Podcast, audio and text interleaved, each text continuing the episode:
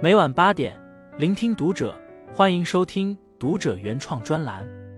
今晚我们为您分享的文章是：三十岁生日当天，父亲对儿子的一番话，值得每个人深思。父亲打电话来，只有一句话：“明天回家来。”风尘仆仆的赶回家时，看到餐桌上摆放着几道大菜。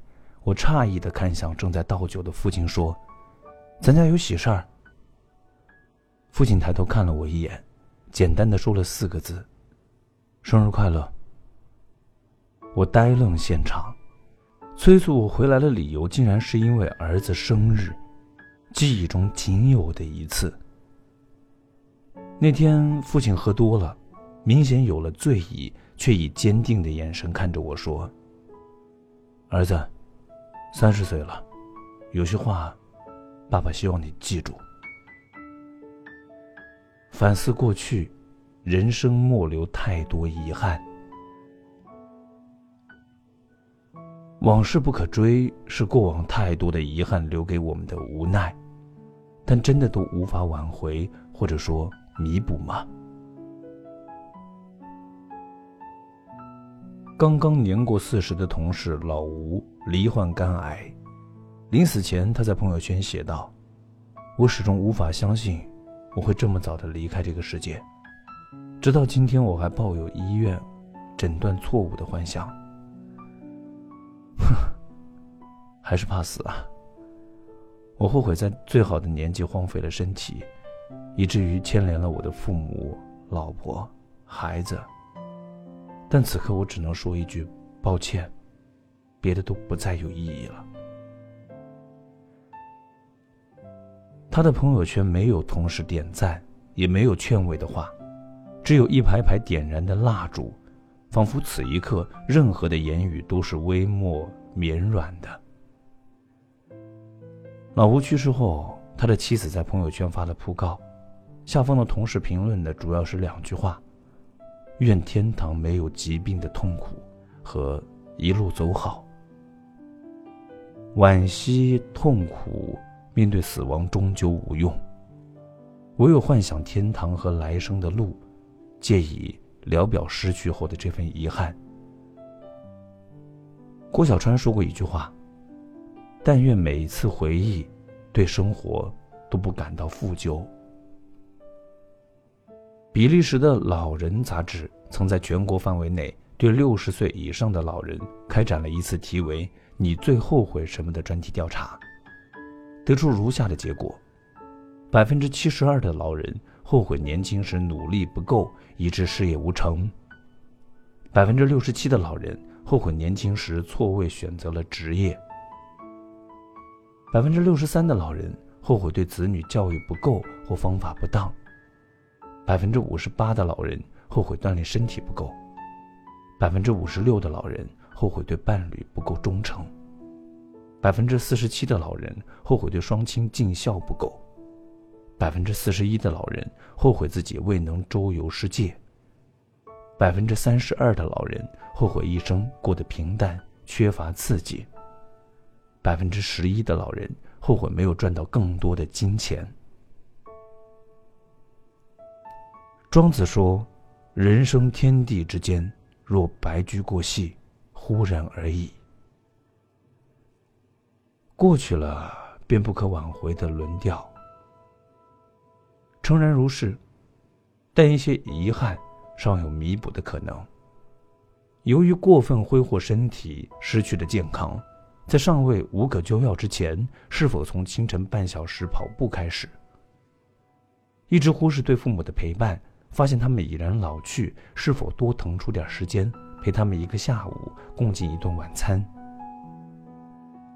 曾经的作家梦在此刻的笔下逐步实现，不舍的初恋在他尚未婚配时，是否还可以再来一次浪漫的告白？错过了孩子的童年，是否在他的青春留下关于你的回忆？其实，当下的时间有很多事还可以去实现。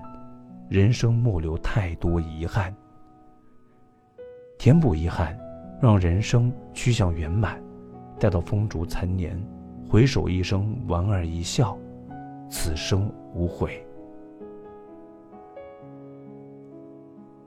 找准人生的方向，莫要重复过去的影子。罗曼·罗兰说过这么一句话：“大部分人在二三十岁上就已经死去了，因为过了这个年龄，他们只是自己的影子，此后的余生则是在模仿自己中度过。”日复一日，更机械、更装腔作势地重复他们在有生之年的所作所为、所思所想、所爱所恨。放牛娃的故事已经流传了几十年，大致的故事情节是：有人问放牛娃：“你为何放牛？”放牛娃回答：“让牛长大。”牛长大了呢？卖钱。卖钱做什么呢？娶媳妇生娃。生娃以后呢，让娃继续放牛呗。听到这个故事啊，很多人可能会嗤之以鼻，但反观人生，我们又何尝不是如此呢？为什么要好好上学？为了考大学？那考大学是为了什么呢？找个好工作。找个好工作可以赚钱，然后买房买车，娶媳妇生娃，再让娃好好上学，无限轮回，周而复始。罗曼·罗兰说的又有什么错呢？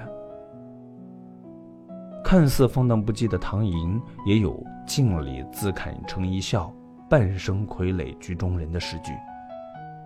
二三十岁的年纪，我们从稚嫩的婴孩成长为当下的青年，但对生活的逢迎，把我们塑造成了自己的傀儡。有人说，人生当分成三种：先知先觉，后知后觉。以及不知不觉。又有人指出，其中百分之八十属于不知不觉的沉睡者，觉醒者仅占百分之二十。觉醒只是一个阶段性的起点，人可能在任何年龄——青年、中年或老年——才从沉睡中觉醒。觉醒的人会开始思考，首先发现自我之存在，进一步就会认识自我，了解自我。继而寻未来的路。我们来尝试回答这个问题：我的未来的方向在哪？是什么？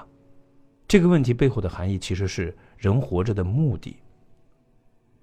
盛年不重来，一日难再晨，道出多少光阴匆匆而过的无奈，仿佛没有准备好，一生便悄然而过，快到连呼吸都来不及。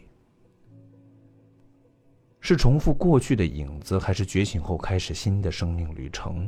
是当下的你我面临的抉择。卡耐基说：“一个不甘平庸的人，必须要有一个明确的追去目标，如此才能调动自己的智慧和精力。”一个叫约翰·戈达德的美国人，在十五岁时就把自己一生要做的事情列了一份清单，称之为“生命清单”。给自己明确了所要攻克的一百二十七个具体目标，比如探索尼罗河、攀登喜马拉雅山、读完莎士比亚的著作、写一本书等等。四十四年后，五十九岁的他通过自己顽强的努力，实现了一百零六个目标。这里的生命清单，正是有了这样一个规划，让他的人生始终围绕着自己的目标，终将成就无悔的人生。如果心有向往，在适当的年纪，不妨去尝试做做，哪怕不能得偿所愿，那又能怎样呢？以积极的心态向未来前进。比尔盖茨有句话：每天早晨醒来，一想到所从事的工作和所开发的技术将给人类生活带来巨大影响和变化，我就会无比兴奋和激动。每天清晨。能让灵魂苏醒的，是为了实现未来目标所迸现出的激情，然后以这种积极的态度付诸行动。同事小张最近升职了，很多同事来问我，凭什么？他分明才来了公司一年。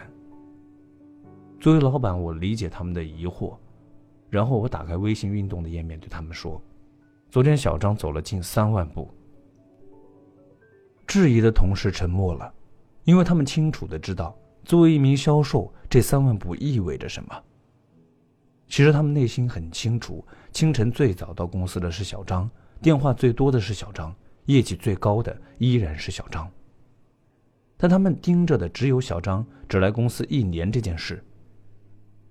资历也许是你晋升的资本，但态度却可能决定你上升的高度。知乎上有一篇点赞逾两万的短文，题目为“人生真难，那还能怎样呢？”作者沃金在二零零三年脑袋里长了肿瘤，手术后的两年，肿瘤依然在增长。二零零五年又做了一次手术，本以为已过七年，肿瘤终于是偃旗息鼓，不再增长，但是不随人愿，二零一二年再次复发。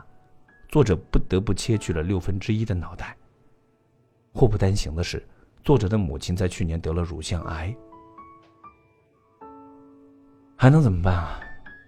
作者却如此写道：“如果你不放弃，生活会变出各种意外和花样，不停的折磨你，直到你认怂。”很俗的话，哪怕只有文字，也不难听出作者穿透灵魂的嘶吼，以至于文章最后。战斗了十五年，我不是活下来了吗？人生真难，但不配让我认输，热泪盈眶。不得不为他的这份倔强竖起大拇指。生活总是有千奇百怪的招数鞭策着你我，有时甚至是折磨。但积极的心态人人都懂，却鲜有人为。